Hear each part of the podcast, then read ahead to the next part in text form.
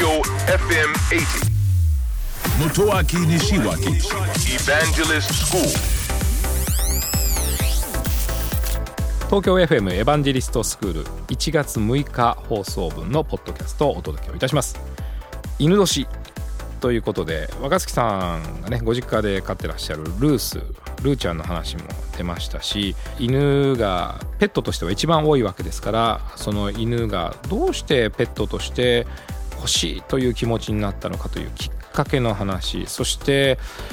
やはり何といってもですね犬は大切に大切に飼われなければ愛されなければいけませんのでそれを IT で、えー担うというお話でしたね。あの昔はですね犬や猫や家畜でもいいんですが動物の管理をすると言いますとですねいわゆる動物に埋め込んだりするということがあったんですね。もちろん今はですね猫犬海外ではあのチップを埋め込むというのがありますね。これがあることによって個体が分かりますから犬や猫にとって非常にいいんですがじゃあ何でも埋め込めばいいのかと言いますとやはりそれは、えー犬や猫を傷つけることになりますからじゃあどうするかというと身につけるものが大変増えてきたんですね。なんで身につけてですねその犬の健康状態が分かったりするのかというとやっぱりこれはセンサーのですね、えー進化なんですね。本当に犬の首につけているだけでですね心拍数であるとか体温であるとか向いている方向それと鳴き声、えー向いている方向にどのくらいの速度で走っているのかということですね。あとその周りの天気気温なんかも分かりますからまあ、犬の生活の様子全てをですねクラウド上にいつも記録しているんですね。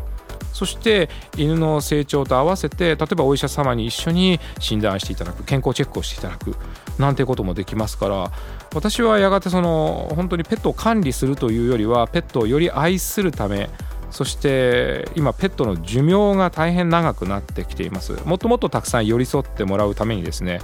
ペットの IT 化 IT 化というか IT によって愛することを支えるっていうのはもっともっと進んでいくんじゃないかなと思っております、えー特にですね今年は、えー犬も猫もですねペットが増えると言われています。何せ犬年ですからね、えーですから IT でもっともっと貢献できるといいのではないかなと思います。東京 FM エヴァンジェリストスクールは毎週土曜日深夜12時30分から乃木坂46の若月由美さんと一緒にお届けをしております。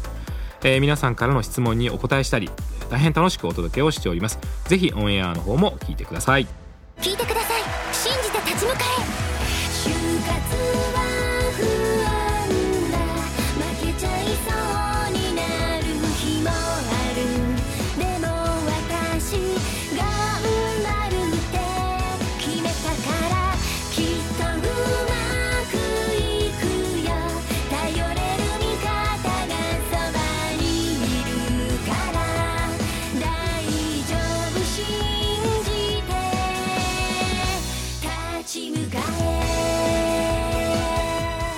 就活で使える情報はきっとあなたの自信になる。日本経済新聞電子版。